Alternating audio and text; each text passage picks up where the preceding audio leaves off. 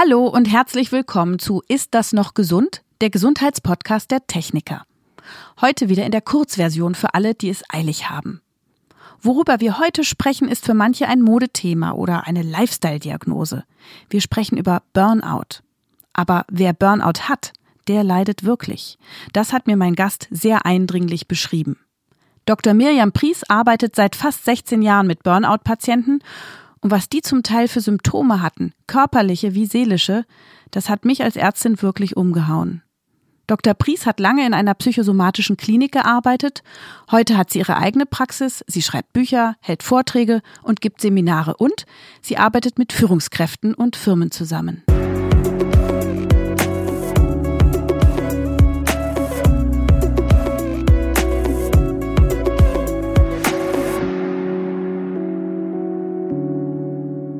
Wir haben uns lange über Dr. Pries Erfahrungen unterhalten und ich habe gelernt, dass ich einige falsche Vorstellungen von Burnout hatte. Zum Beispiel, dass Burnout entsteht, wenn Menschen eine Zeit lang zu viel Stress haben ganz wichtig. Burnout entsteht niemals über Nacht, auch wenn das für die meisten und nicht nur für die meisten Betroffenen, sondern auch für das Umfeld so erscheint. Das heißt also, Mensch, gestern war doch noch so fit und heute ist er umgefallen und fällt aus. Wie kann das sein? Das ist aber nicht so. Burnout entsteht manchmal über Jahre, meistens über viele, viele Monate und entwickelt sich in vier verschiedenen Phasen. Und, auf, und in diesen vier verschiedenen Phasen gibt es auf den vier verschiedenen Ebenen, die ich eben gerade angesprochen hatte, unterschiedliche Symptome. Dr. Pries hat über die Jahre immer wieder ganz ähnliche Muster bei ihren Patientinnen und Patienten mit Burnout beobachtet. Und die haben nur zum Teil damit zu tun, was bei denen im Job los ist. Die Weltgesundheitsorganisation WHO definiert Burnout als ein Syndrom, das mit dem Berufsleben zu tun hat. Aber das eigentliche Problem liegt viel tiefer, sagt Dr. Pries. Also es war ähm, lange Zeit ja ein Tabu, niemand hat darüber geredet. Und lange Zeit ist eben dort davon ausgegangen worden, dass die zu viel gearbeitet haben. Und als ich dann in der Klinik mit den Betroffenen dort in der Behandlung auch ähm, saß, ähm, gab es Einzeltherapie, Gruppentherapie, ist mir relativ schnell deutlich geworden, dass der Arbeitsaspekt gar nicht so zentral war sondern das, was wesentlich entscheidender war, war Folgendes. Und das sage ich auch immer in meinen Vorträgen. Wenn man das einmal verstanden hat, dann hat man am Ende auch den Ansatz, wie man Burnout wieder loswerden kann bzw. heilen kann und wie man auch gar nicht erst in ein Burnout rutschen kann. Jeder, der ausgebrannt war, hatte immer konfliktreiche Beziehungen. Mit äh, dem Partner oder beruflich oder mhm. privat, ja, konfliktreiche Beziehungen oder keine sozialen Kontakte mehr. Und jeder, und das ist entscheidend gewesen, hat die Beziehung zu sich selbst verloren. Was heißt das, die Beziehung zu sich selbst verlieren? Eigentlich ganz einfach. Wenn ich die Beziehung zu mir selbst verliere, dann merke ich gar nicht mehr, was ich eigentlich vom Leben will, von meinem Partner oder von meinem Beruf. Ich merke nicht mehr, was mir gut tut. Und wenn ich das nicht mehr merke, wird es gefährlich. Das alleine macht aber noch keinen Burnout. Niemand arbeitet sich einfach so aus sich heraus selbst kaputt. Es gibt ohne Konflikt niemals ein Burnout.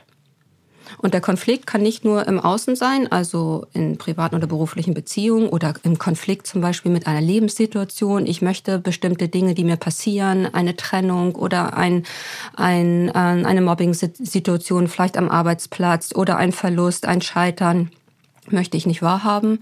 Oder Beziehung kann sein, mir gefällt meine Arbeit nicht mehr. Ich funktioniere eigentlich nur noch. Das heißt, der Konflikt ist niemals nur der zwischenmenschliche Konflikt, sondern das, was wir im Leben tun und es kann innerlich der Konflikt sein. Das heißt, ich weiß eigentlich gar nicht genau, wer ich bin. Ich lebe im Außen ein Leben, was mir gar nicht entspricht.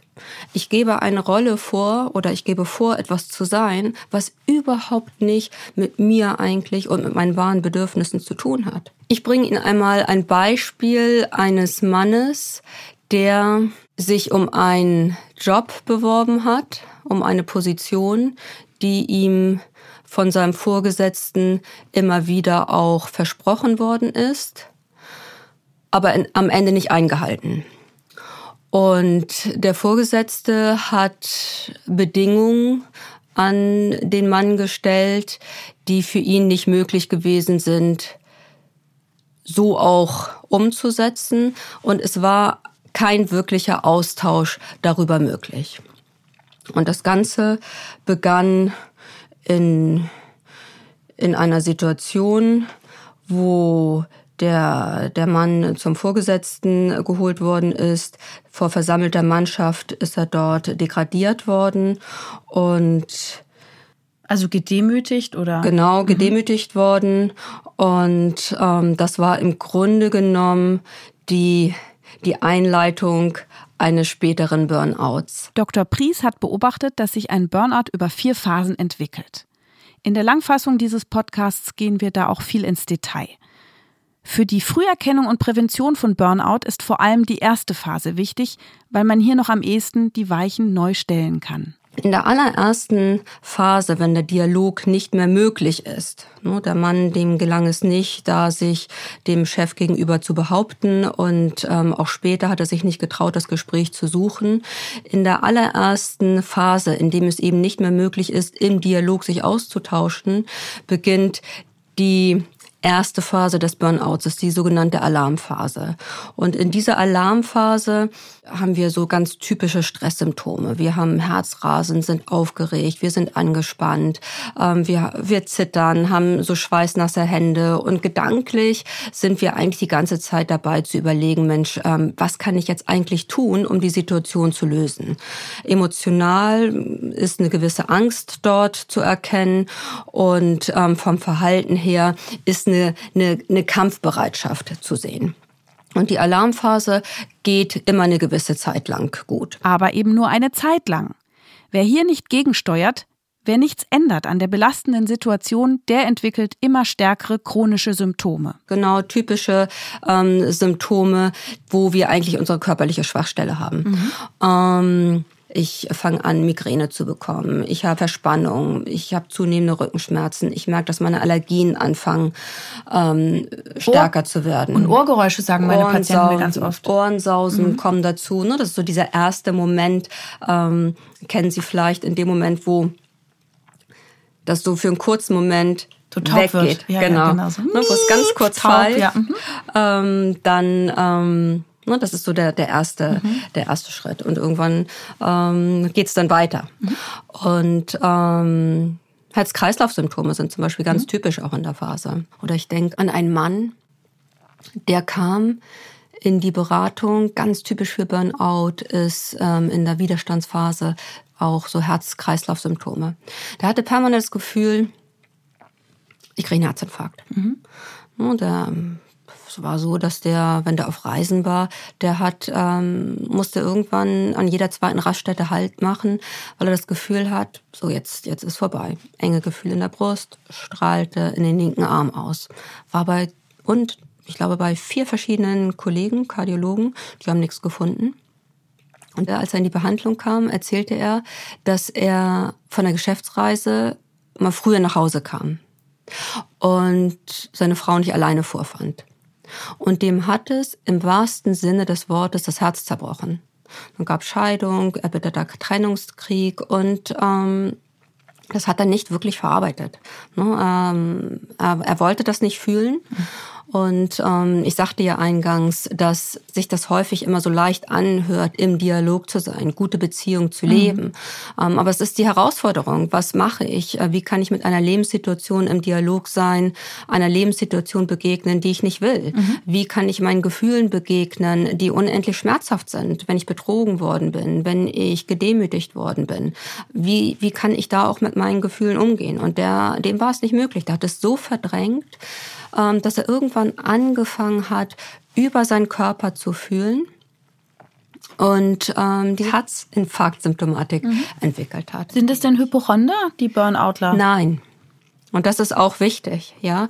In dem Moment, wo das Gefühl ist, dass dort etwas ist, ist etwas.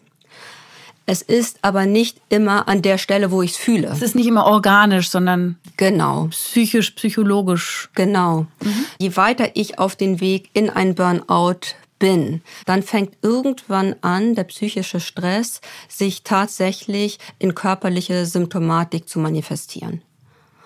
Und ähm, irgendwann gibt es dort auch tatsächlich die Befunde. Eben ist ein sehr wichtiger Begriff gefallen.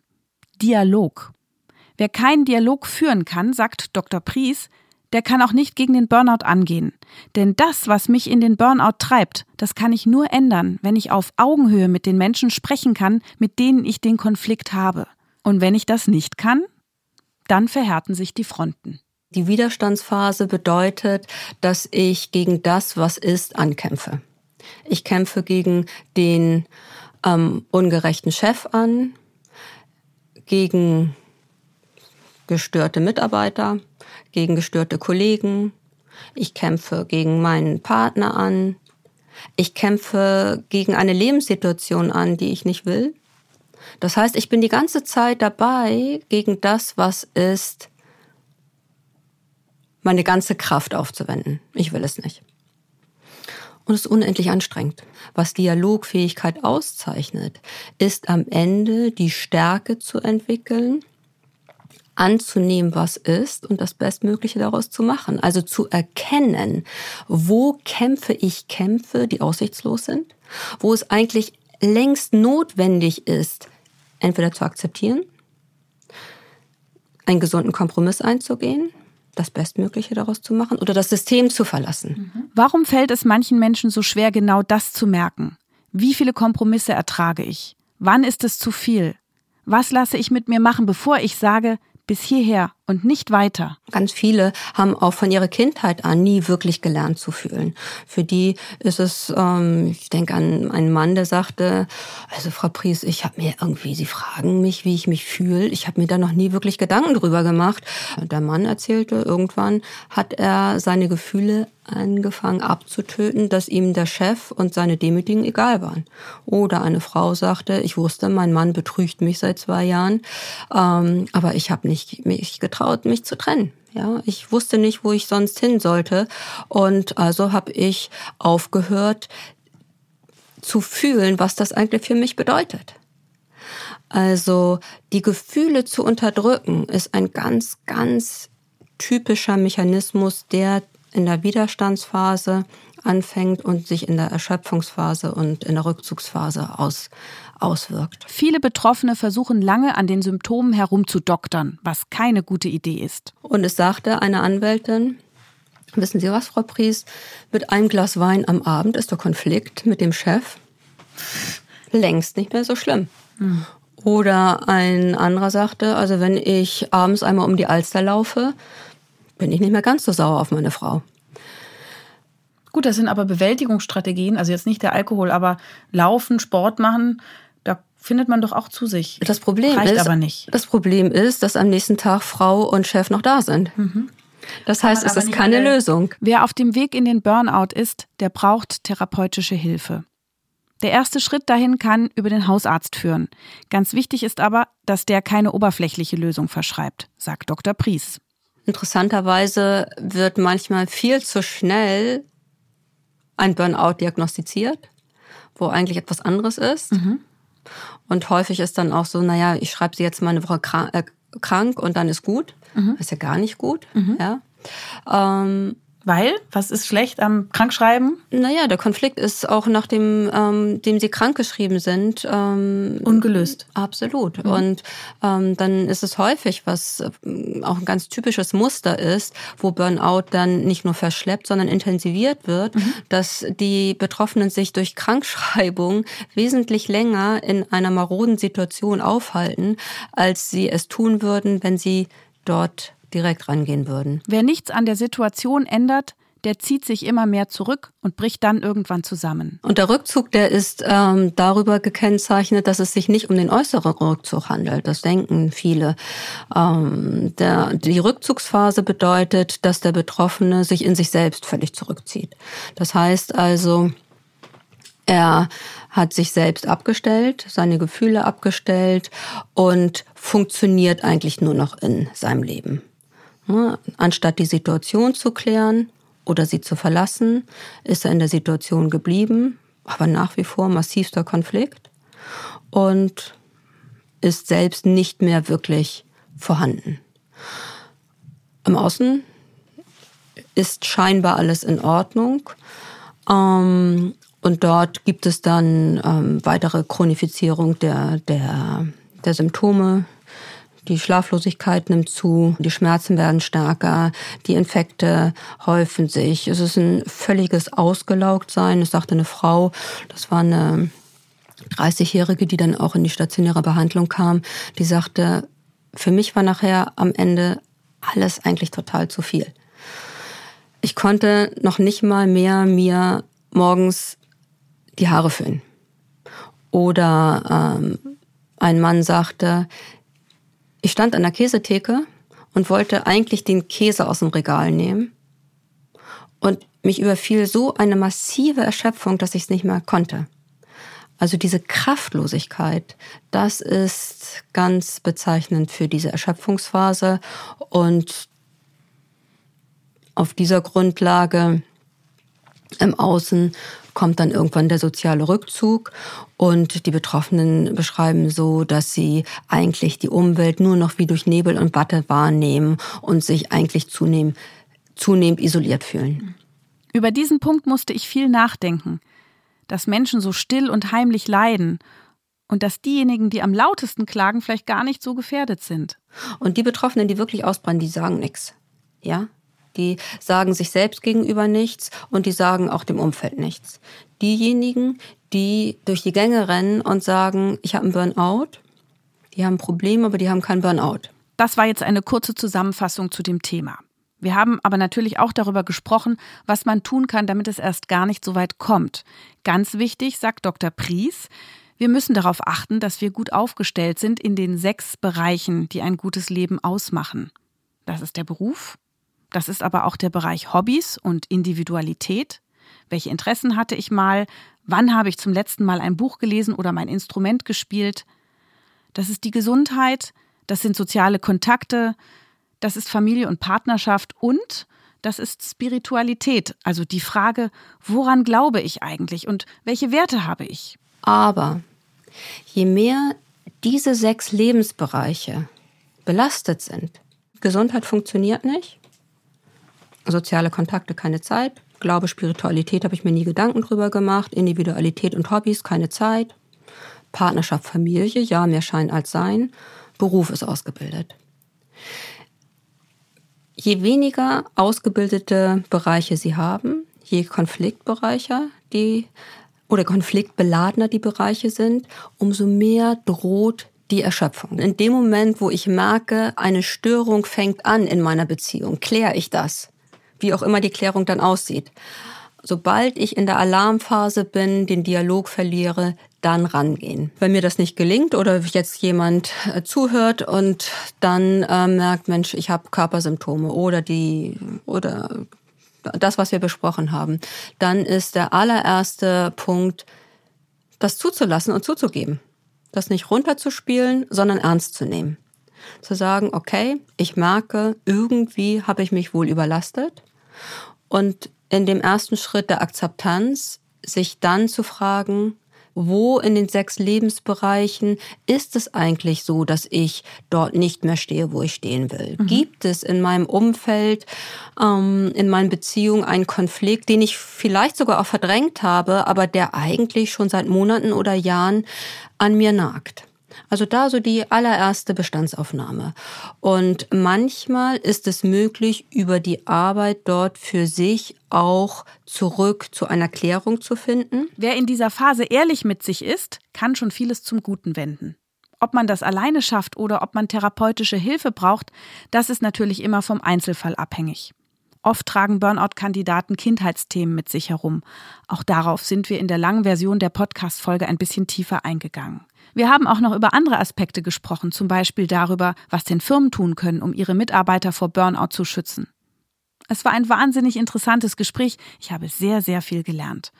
Wenn ich euch jetzt neugierig gemacht habe, ihr findet die komplette Fassung auch in diesem Podcast-Feed. Wenn ihr Fragen zu dieser oder einer anderen Folge habt, wenn ihr ein Thema vorschlagen oder Feedback geben wollt, schreibt mir unter podcast.tk.de. Ich bin Dr. Jael Adler und sage Danke fürs Zuhören und bis zum nächsten Mal.